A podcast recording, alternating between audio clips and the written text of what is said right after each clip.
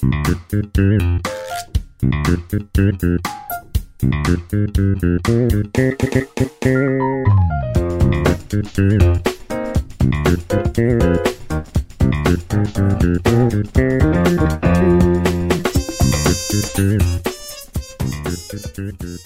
大家好，欢迎来到这一期的 AI 豆腐脑。这一期我们请到了一个好朋友 Trista 来跟我们一起聊星座加 AI 这个主题。Hello，大家好，我是 Trista。这一周是又有我，我是 Tequila，然后还有大家熟悉的 Rumble。嗨，大家好，我是 Rumble。然后今天我们就是这个主题星座加 AI，我不知道大家看了之后是不是都会觉得有点奇怪。当然，但是我身边的所有人都是非常的，就是我从小接触的人吧，我的同学都特别的沉迷于星座。当然，这个我们现在三个人里，除了 Rumble 之外，我和 Trista 都是对星座有一定的信仰吧。最近呢，我们看到出了一个陶白白，就是那个 meme。就是一个 hashtag 讨论，我会不会为了你去在淘白白上搜星座这样一个主题就火了？我们就是一直都是觉得星座是很好玩的一个内容，但是从来没有想过说，其实星座是一个可以跟 AI 结合，然后最后变成一个非常厉害的商业模型的这样一个想法。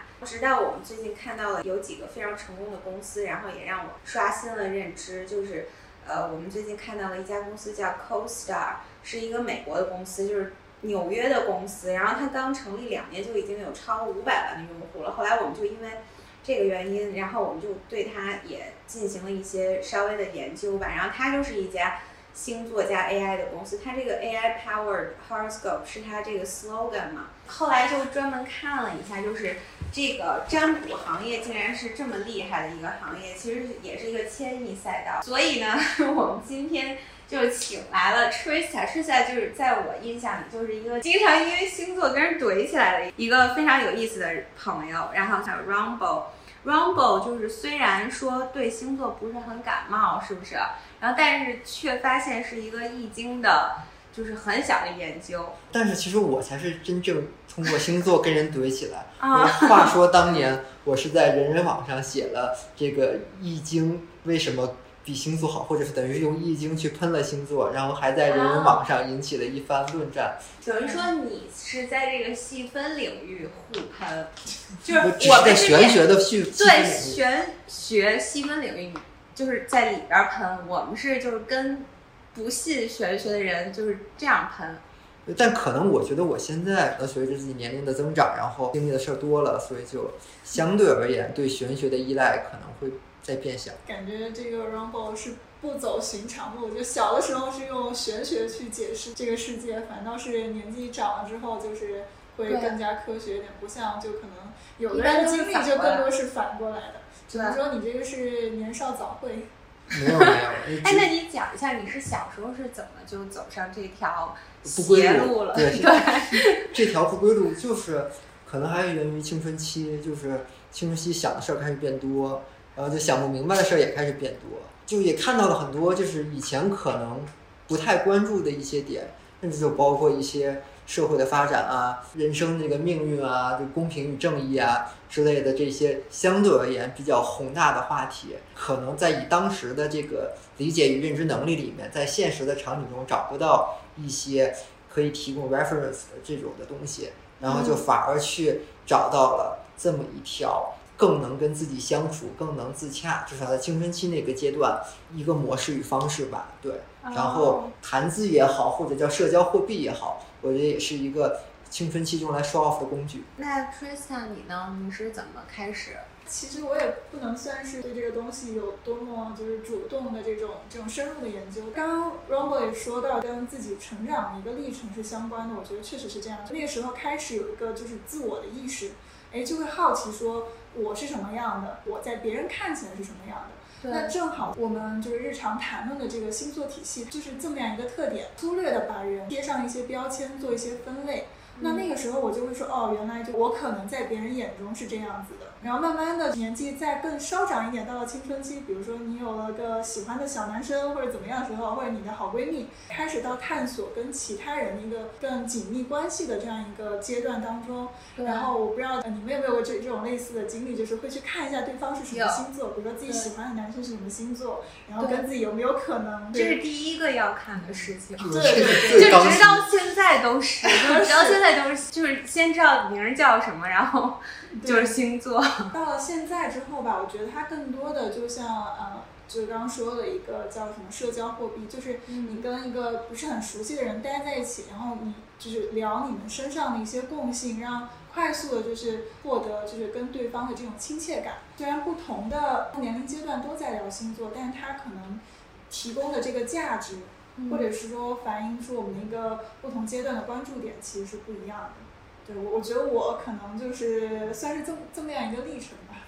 对，那我觉得我们都差不多，都是那个年龄差不多。嗯，就我觉得其实就是那个时候，好像自我意识是。就是一下长得特别快速增加的一个时间。我确实也在那个时间段，后来包括学了这个易经啊、卜卦呀，然后也可以赚了不少钱。不是，就是就说了给那种高中的谈恋爱的这个女生，感觉她们有一定的这种需求，就是来询问一下自己到底感情情况会怎么样。这个那时候更敏感，或者是更需要这么的一个支持。我觉得你这商业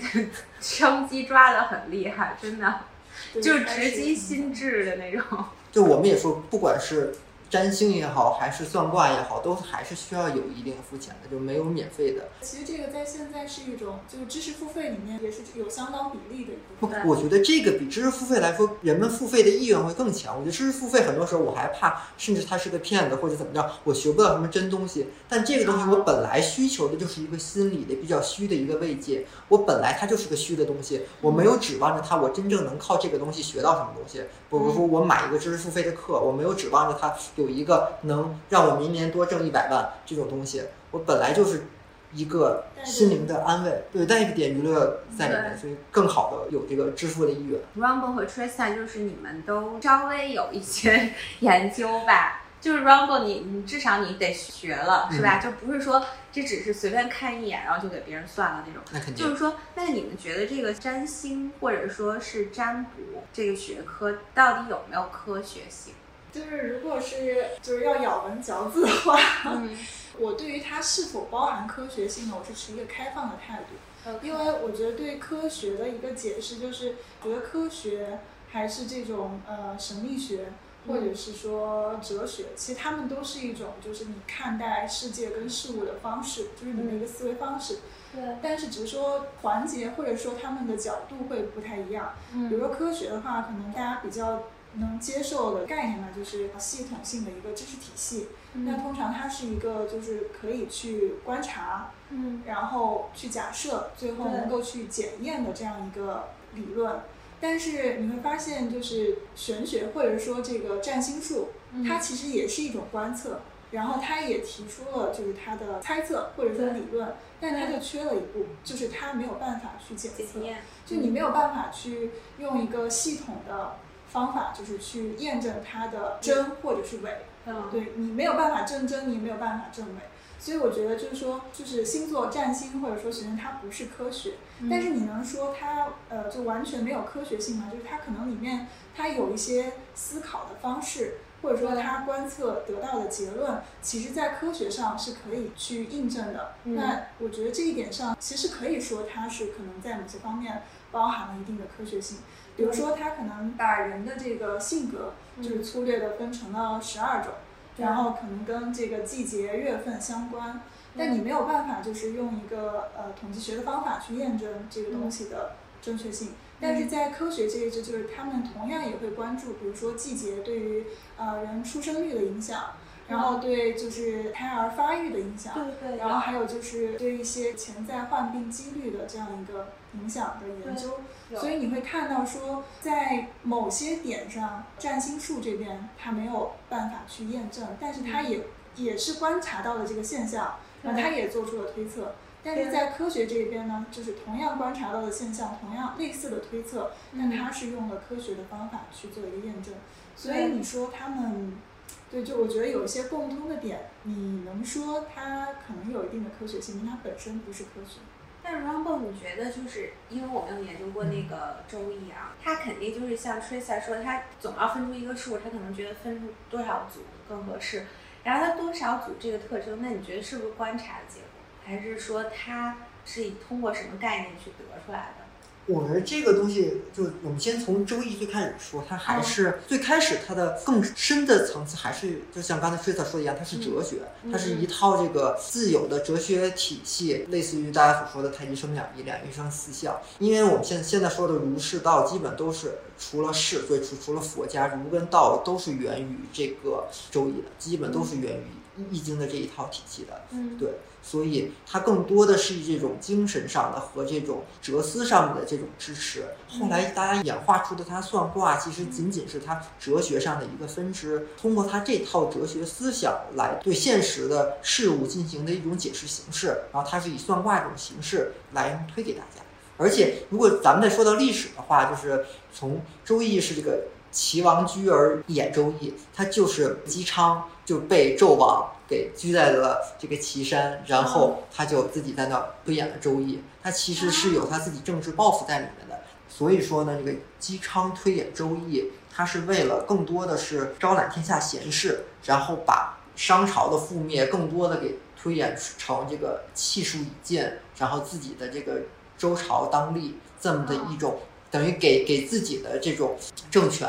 树立一个更好的这么一种玄学上或者是天定的这么一种解释。当然，这是最开始做周易的这一套思路。而现在来说，我们看的易经呢，就是一套对自然规律的描述。它更多的像每一个卦象都是某一件自然发生的事情，或者生活中的一个事情的起承转合。它是描述了这个它所谓的天道也好，或者是道家所说的道，事物应该发展的规律。类似于它是让人们去遵循这种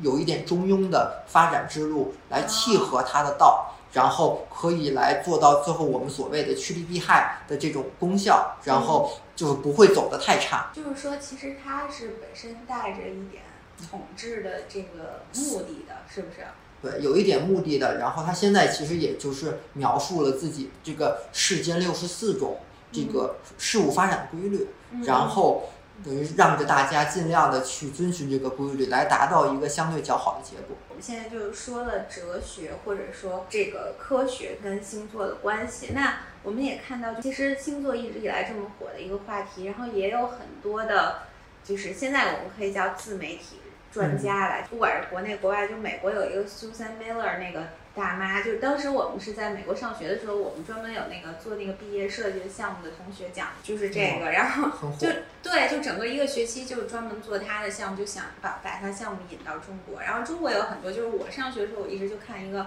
叫唐立奇，后来这个人还给自己算星座，然后说这个自己的名字不对，然后得改，现在还改名了。对，然后就我每天都看他，就每经常看他每个月，然后每个星座他都会出这些运势，然后每一年。然后怎么怎么样好，好的运势要持续多长时间？然后你要搬家在什么什么时候？还有就是我们现在都知道的商业化非常成功的那个同道大叔，我觉得关注度也非常高。然后包括一开始刚才说的陶白白这种，如果说他就是像我们说的，就是其实他不算是一个完整的科学的话，那为什么会有这些专家？那你们觉得这些专家他厉害在哪儿？如果他只是一个个人理解的话，那那就是大家都能有个人理解。我觉得他更像一个比较成功的，或者是有商业化头脑的心理咨询师。他提供的还是一种这种 self comfort。等于他就是一个特别会的，把这一套理论变成一个人们需要什么，把它产出成人需要的那种内容的人。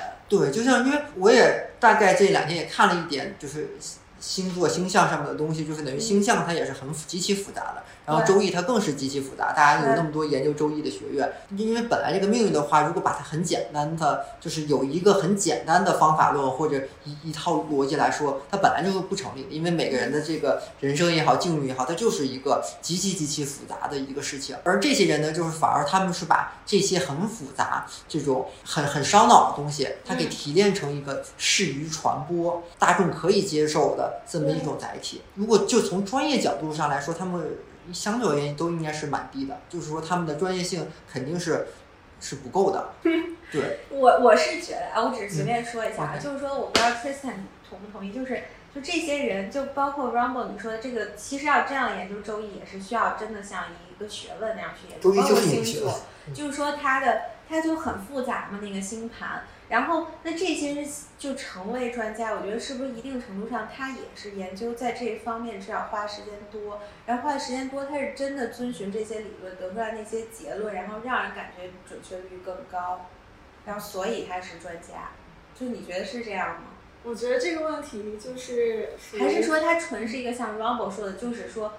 特别会做内容的，然后又懂的人？嗯，我觉得分两层来说吧。就刚刚嗯 Rumble 说的这个，其实我也赞同。就刚刚我也说到，就是你把它作为一个神秘学，就是比如说占星术，还是这边的这个占卜怎么样？它本身来讲，它虽然不是科学，嗯但是你可以说它是一种呃理论体系，或者说一种文化符号。对它它那它其实它本身也是值得去研究的。你嗯包括就是研究这个占星学，它在比如说它的起源发展，然后就是一种文化现象。那可能它是社会学，或者是对，可能是社会学的一部分。但是你要说就是用它那套东西去做预测的话，就从这个层面上来讲，我觉得，呃，就很难说它是一个就是学科。嗯嗯，因为学科它的定义本本身就是属于科学的一个细分。对但首先这个东西它就不属于科学，所以你没有办法把它做成一个学科。这些网红、这些 IP，他们他们就是能够有这样的研究，但是可能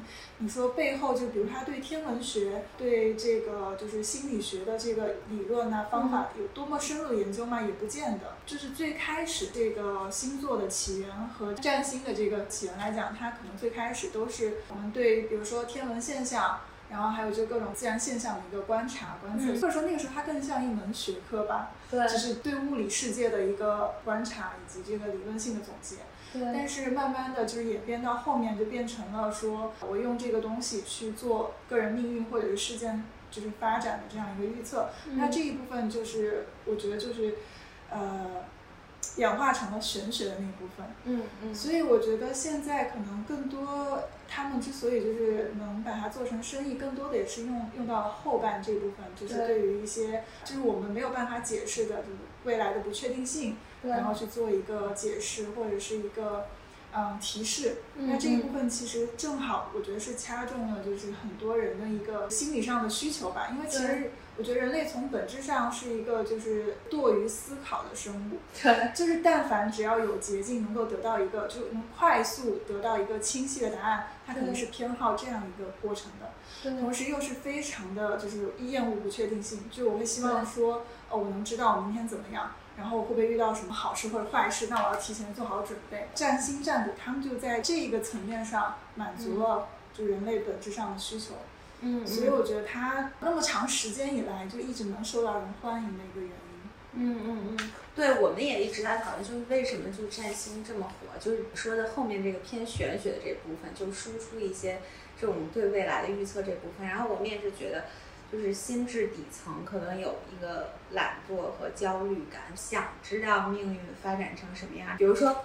就是作为一种慰藉，就是我命运什么什么现在就是不好，然后也不是跟我现在不努力有关，对吧？就是就像好多人就说水逆，其实我觉得就是一种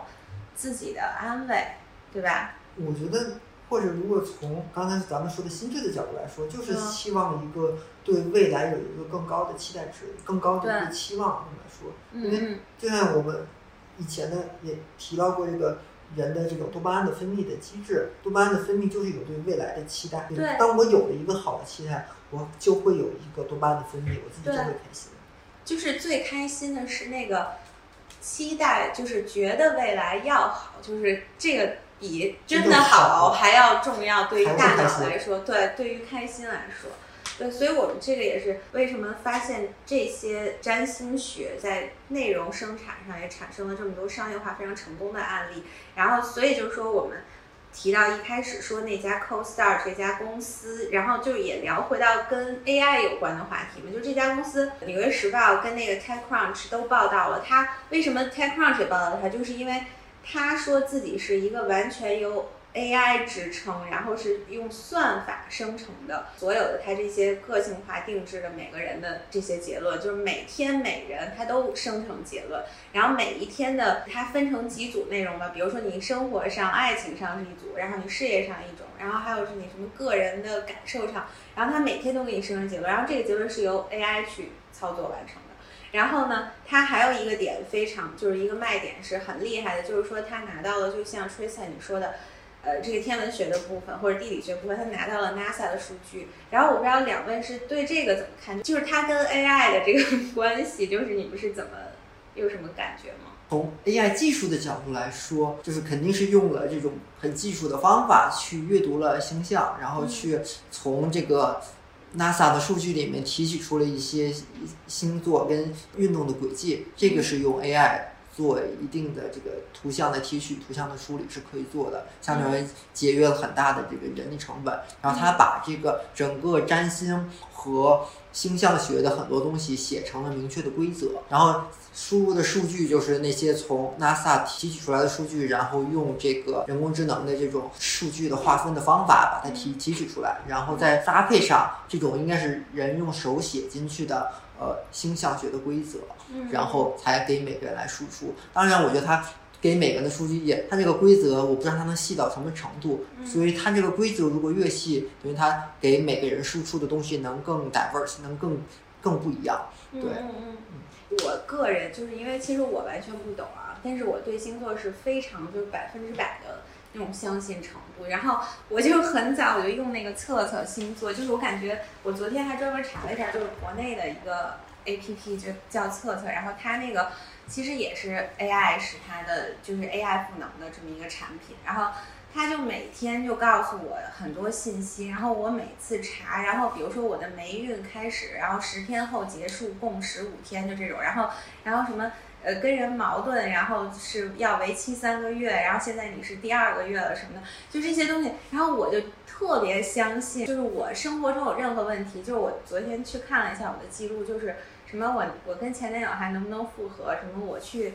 要不要明天演讲，就是工作上明天会不会成功汇报，然后就我都在去问那个。然后就是我想说这个什么原因，就是因为我觉得像我们之前谈到的那些 Susan Miller 还有这些人嘛，他其实都是产出的内容让大家特别有兴趣，是不是？就是说其实这些内容就是 AI 赋能了之后，就能变成一个每天定制化的内容之后，其实就是人最需要的，拿那一套理论做出来的内容，就只要你能让我每天就看到一个结论，其实是最开心的。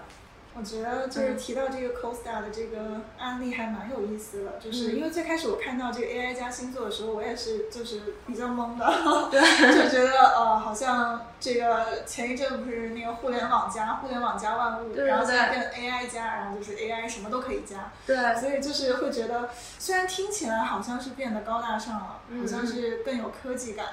但是我觉得他就是穿了一个马甲，嗯嗯，对，就是。因为你不管是用 AI，就是从这个呃，或者拿到了这个 NASA 的这个更准确的数据，它可以知道你出生的那一刻、那一刹那。然后每颗星球都在什么样的位置，嗯，然后就知道你更准确的所谓的星盘，然后用这个东西去说是能够更准确的，就是知道你个人的信息，嗯，然后再定制化的，就是把这个报告就每天生成，每天推送给你，这个没有问题。它其实是在方法上做了改进，对，但是有个问题是它的底层逻辑没有变。对，就是它用来做预测的这个最根本的这个这个理论框架是没有变的。对，但是这个理论框架又回到了我们之前讨论的问题，就是它是没有办法去验证的。对，对，所以你就方法上可能是做了改进，但是它就是依旧无法被验证，然后依旧缺失的那块，它还还是缺失的。我会觉得这个可能 AI 加在里面也也有一定的这个这个噱头的成分。当然，它那种就是个性化的这种报告的推送，这个确实是科技的一个运用吧。就这一点上是能够看到 AI 的作用。但是从另外一个角度上讲，就是有没有可能就是变成真正更智能的这个 AI 加这个占卜呢？我觉得从另外一套逻辑上讲，它又有可能能实现，因为你的手机、你的移动移动设备。其实就是你本人的一个跟踪器，对，所以其实你的任何，就是你的生活习惯、你的偏好、你的任何操作，嗯，都会就是，当然我不知道它这个呃有没有这种就是比如说个人数据的这些采集，但是如果说我能拿到这部分数据，我是不是对你个人就会这个预测其实就会更准？那那我我只能说，这个其实跟最开始的这个占卜经就是它不是同一套这个底层的逻辑了。这个就像是大数，就是就是完全用了大数据的那一套统计的那一套。但是你说它能不能做到？我觉得也可以做到。比如说你这个人日常就是你的你的作息是怎么样的，你出没是怎么样的，以及比如说你行车的这个开车的偏好是怎么样的，它是不是就可以预测出呃你就是容易遭遭受的风险是什么？嗯嗯。对，然后可能就是会给你做一个提示或者怎么样。我觉得从这个层面上来讲呢，它好像又是可以合理实现的一部分。因为我研究了他的那个报道，就是他各种报出来，就自己 AI 到底用了什么。他那个就是你刚才说的那个行为跟踪，在 APP 上的行为跟踪，他是其实是做了的，但是他现在没有把它融合到，就是他的就反过来回到他那个就是对占星的这一套理论的数据里。我觉得有一个点是，如果我作为一个这种其实是深度迷信型的客户啊。就如果你告诉我你是把这种数据融回去再算给我的话，我反而对这个东西失去了，就是没错，我本来对玄学的那种敬畏，对敬畏，我是敬畏那个玄学的东西，就是他什么都不知道，他就告诉我明天要怎么样，而不是说。他观察了一万个像我这样人，然后我这样人都这样，所以我这样可能性大，我觉得就没意思。对，因为你肯定觉得你跟那剩下九千九百九十九很不一样的，是不一样，因为我出生那一刻的星象是不一样，就是我很坚信这一点。其实是要要满足一个就是自我感觉很独特。对对对对对，你不能用大数据来 来来反哺我，那样我就什么都不信了。对，其实就像对你说的，那大家更信的是什么？就是像在《易经》或者中国古代的占卜里，更信那种。老专家或者那种什么天师，或者是把自己名号吹的什么道长，就吹特别高，那一定是一个白胡子老头的那种形象来给你算，你才觉得这个东西更精准。我觉得反而像像占星也是，我觉得可能大家更信一个吉普赛女巫之类的，一个吉普赛女巫给你呃占个星，看一碗茶叶，就来说点什么，你会更信。但大家反过来来想一下，一个吉普赛女巫或者是一个一个白胡子道长，他们对你的星象了解有多少呢？他们看你的星象肯定是极不准的，因为他们 不就是他们画的那几个球的位置和他们的轨迹，跟你从 NASA 所找到的星图的轨迹，那就是就算大家都知道具体的时间也好，你的位置也好，那画出的轨迹肯定是是有一定偏差的。NASA 那个比它的精准的多得多，但是呢，你肯定还是更相信吉普赛女巫。对对，肯定是。对，所以等于你更精准的数据，然后更大量的数据，其实对你的增益是。不一定是正增益，很可能是个负增益。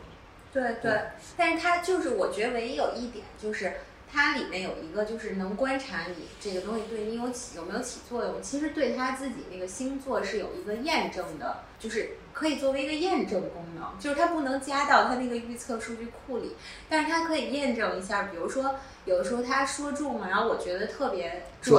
然后我就会在里面再打赏，对，就再再给钱或者怎么样，就是它能验证星座这个东西有多准。我觉得这个这个 CoStar 就可以发展成一个就是星座为什么这么神的一个